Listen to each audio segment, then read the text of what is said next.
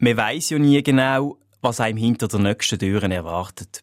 Darum hat der Marco noch Säuferli aufgemacht und kritisch, aber auch hoffnungsvoll in die Kabinen hineingespienzelt. Er hat mal noch immer gelesen, dass die WCs am Rand die saubersten wären, weil die wenigsten die äußersten wählen. Die Studie war wieder leid, hat er gedacht, die Nase gerümpft und die Türen wieder zugezogen. Jackpot bei der dritten Kabine. Das WC-Papier ist noch gefaltet. Der frische Duft von Desinfektions- und Putzmittel hat ihm das Gefühl von einer heilen Welt gegeben, die er unbedingt gebraucht hat.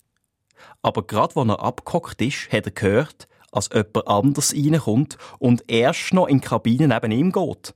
Das darf doch nicht wahr sein. So kann er sich nicht entspannen. Er hat sich entschieden, einfach zu warten, bis der andere fertig ist. Der andere aber hat eben das Gleiche gedacht.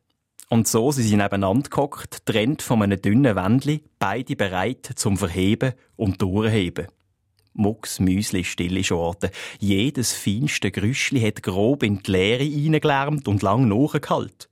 Der Marco hat fast nicht mehr getraut schnaufen.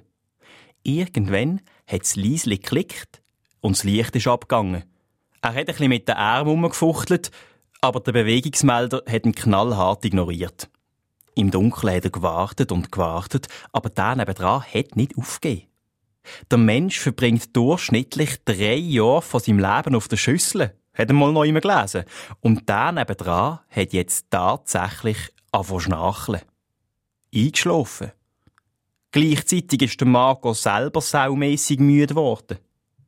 Als er wieder verwachen ist, ist der nebendran weg. Der Marco ist durcheinander aufgestanden und als er sich im Spiegel angeschaut hat, ist er verschrocken. Lange Haare hatte er und einen Bart. Er ist aus dem WC raus. Draussen hat niemand eine Maske angehabt. Er hat sogar gesehen, wie sich gerade zwei die Hände geschüttelt haben. Er hat auf seine Uhr geschaut. Die ist bleiben stehen. Dann zu einer Frau, die gerade ist zu laufen. Sie, Entschuldigung, in welchem Jahr sind wir da gerade?